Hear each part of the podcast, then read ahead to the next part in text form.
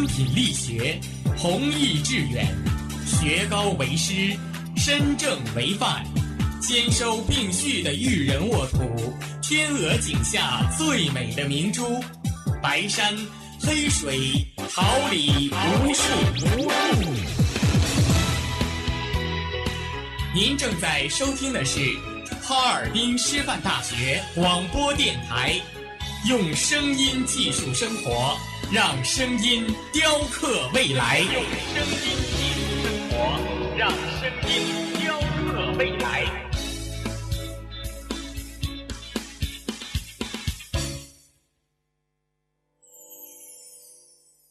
敦品力学，弘毅致远，学高为师。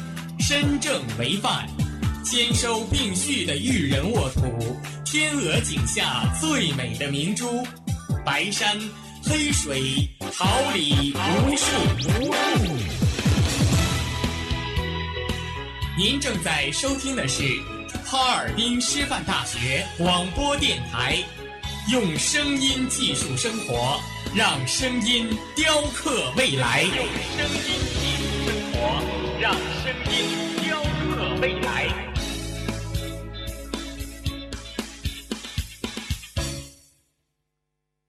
携旅晨曦，愿几许书香，一份关注，一份展望。校园晨风，每天清早的第一声问候。广播前，亲爱的同学们，大家早上好，这里是调频七十六点二兆赫哈尔滨师范大学广播电台，感谢您准时收听播音部每天清晨的最新资讯栏目《校园晨风》。把握考试动向，紧跟变革步伐。考讯快递给您最新考务资讯。考讯快递祝你掌握未来方向。五月对大多数人来说都是段清闲的时光，但是会计专业和想要学习会计的同学可是要注意喽，会计从业资格考试又要开始了。会计从业资格证书是具有一定会计专业知识和技能的人员从事会计工作的资格证书，是从事会计工作必须具备的基本要求和前提条件，是证明能够从事会计工作的唯一合格凭证，是从事会计工作的必经之路。它是一种资格证书，是会计工作的上岗证，不分级。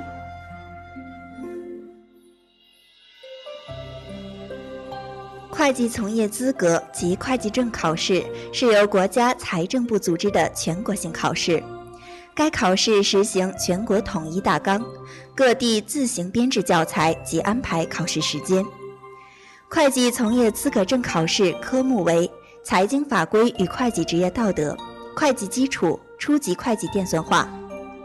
其中，财经法规与会计职业道德、会计基础两科目通常称为理论考。理论考的考试由省财政厅统一组织，初级会计电算化科目考试由省财政厅统一命题，各市财政部门不定期组织。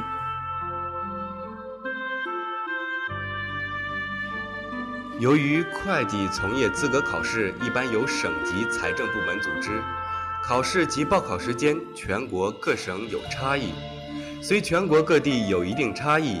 待前后最多不差三天，一般全国都是四月份考试，而宁波市却是一个特例。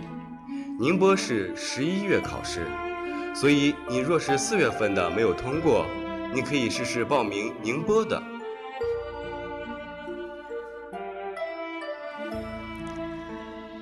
报考时，报考人员需携带本人身份证、近期同底片免冠一寸照片两张。到指定报名地点填写相关表格，办理报名手续。有条件的地区要求考生先在网上注册报名，将报名表打印后贴上照片，再到指定报名地点交表交费办理报名手续。从二零零九年开始，全国很多地区开始实行网上报考，凭第二代身份证审核确认。这样，考生在报名的时候就不需要再提交照片了，而是提取身份证芯片里的照片即可。考试均采用闭卷笔试的办法。按照财政部关于推进会计从业资格无纸化考试的指导意见，自从2010年开始，会计从业资格考试全面落实无纸化考试。无纸化考试是由财政部日常组织的，考生在计算机上对随机生成的考试试卷进行答题，提交试卷后立即显示得分的一种考试方式。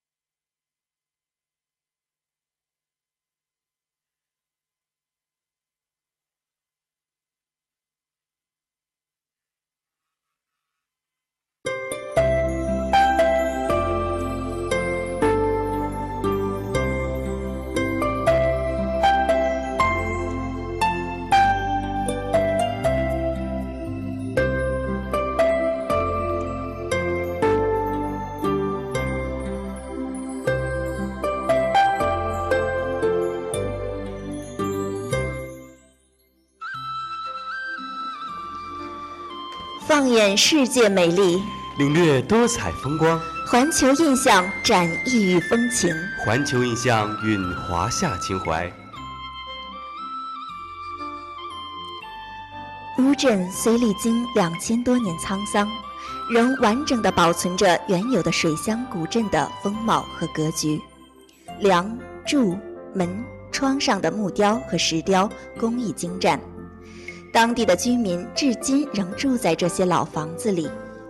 全镇以河城街、桥街相连，依河筑屋，深宅大院，重脊高梁，河布廊坊，过街骑楼，穿竹石栏，临河水阁，古色古香，水镇一体，呈现一派古朴明洁的幽静，是江南典型的小桥流水。人家，石板小路、古旧木屋，还有清清湖水的气息，仿佛都在提示着一种情致，一种氛围。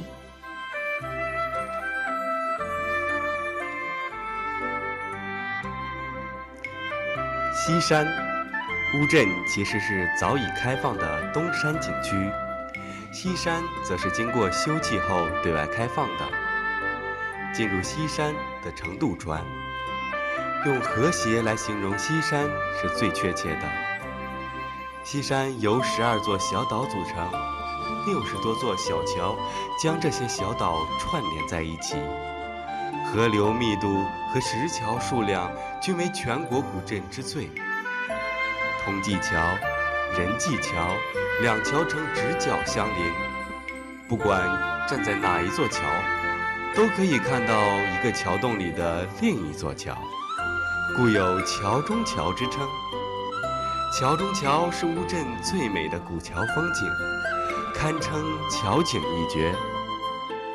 夜幕降临时，喝着小酒，看对岸楼台上唱戏，或者到水边放几盏莲花灯，都会令人心醉。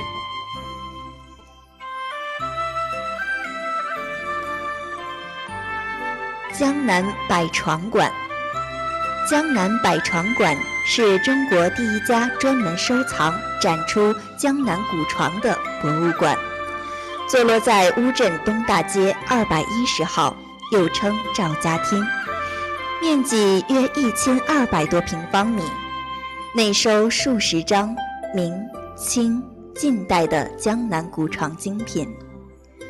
从富商大贾到极普通的平民百姓的各式木床无不具备，从一床一室到一床多室，既有富商的奢华，也有普通百姓的简朴。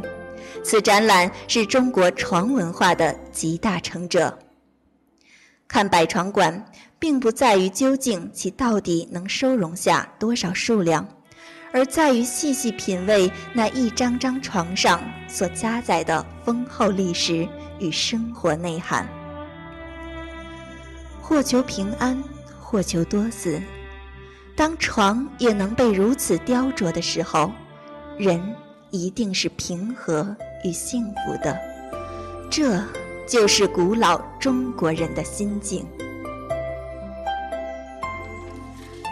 江南民俗馆，西山的金家曾是这里的一方富庶。今天，他们的居所成就了一段江南生活的记载。这里展示了晚清至民国时期乌镇民间有关寿庆礼仪、婚育习俗和岁时节令的民俗。精彩的蜡像塑出了一幕幕婚丧嫁娶的话剧，处处融入了对美好生活的期盼。衣俗厅以实物、蜡像。照片等不同手段展示百余年前江南民间穿着习俗，可以从中西合璧的风格中窥视历史的缩影。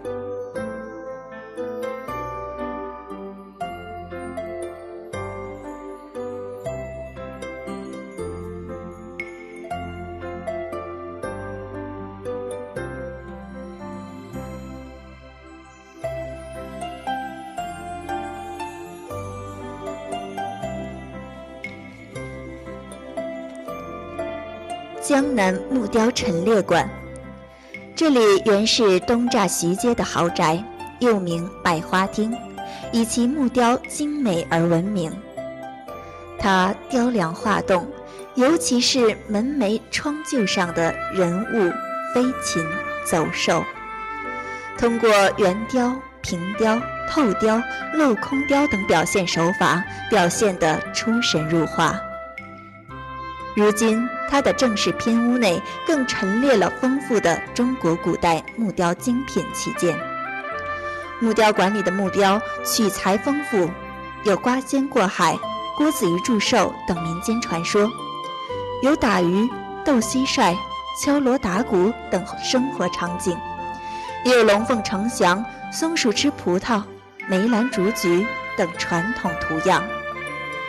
以古朴的风格、细腻精巧的表现手法，刻画出具有江南地方特色的民俗风情。江南木雕陈列馆藏品丰富，可看性强，具有深厚的文化底蕴味。细细品味，从中可以领略中国几千年来博大精深的木雕文化，饱览东方文明的一支奇葩。留良钱币馆。余留良，土生土长的乌镇人，钱币收藏大家，著有《中国花钱》《中国鉴赏与收藏》《钱币》《钱币漫谈》《钱币学纲要》《世界流通铸币》等十多部学术专著。他苦心集藏四十余年。拥有世界上二百三十多个国家和地区的历代钱币近两万六千余种，上起下桑，下至现代，绵延整整三十个世纪。其数量之多、范围之广、品种之全，在全国首屈一指。钱币馆内分批展出的，皆为余先生数十年来收藏之精品。在这所小小的青瓦民居里，钱币就是历史。走马观花，可当领略浩瀚钱币世界之一二。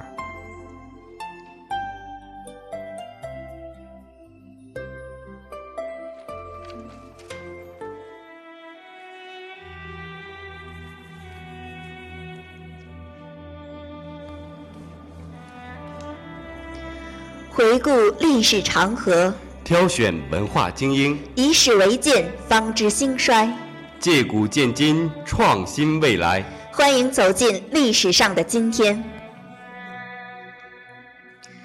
一九八零年五月十八号，中国发射运载火箭。一九八零年五月十八号，我国向太平洋预定海域发射的第一枚运载火箭获得圆满成功。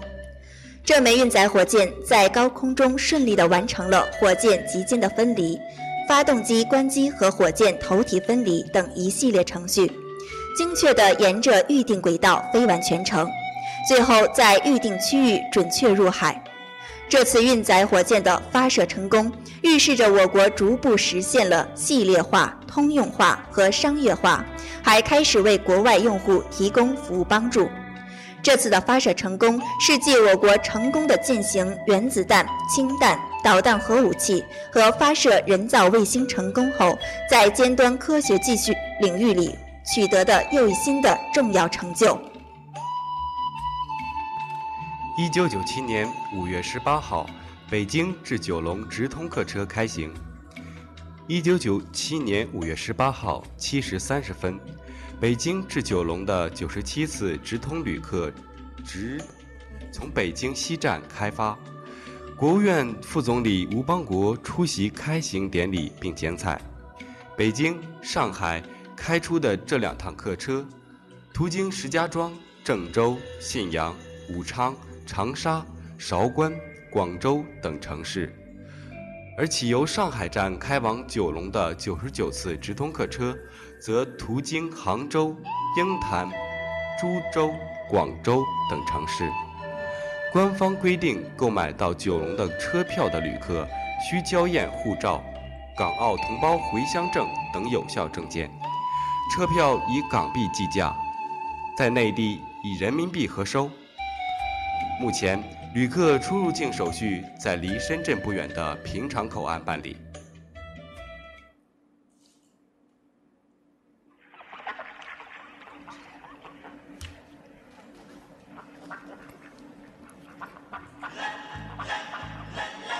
传统与时尚共存，思想与娱乐同在。尘封之音带给您温情，尘封之音留下永久的眷恋。童真是一缕阳光，可以给我们许多温暖；童真是一种真诚，可以打动许多的心灵。童真时的欢乐，童真时的悲伤，童真时的痛苦，是我至今难以忘怀。童真是圣洁，洗去我们心灵的尘土，让我们仔细聆听那童真的声音吧，就可以听到天使的心语。今天的晨风之音将一首卓依婷《农家的小女孩》送给所有的听众朋友们，愿大家在以后的日子里能够童真常在，快乐常在。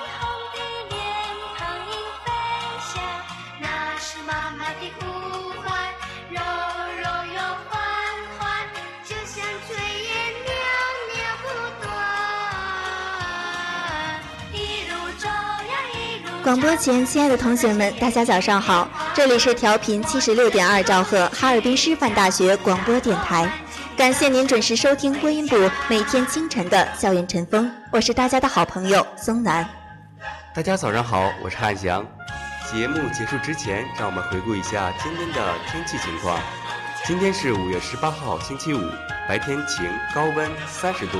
西南风三到四级，夜间晴，低温十七度，西南风三到四级。今天的节目到这里就结束了，感谢您的准时收听，我们下周同一时间不见不散。不见不散。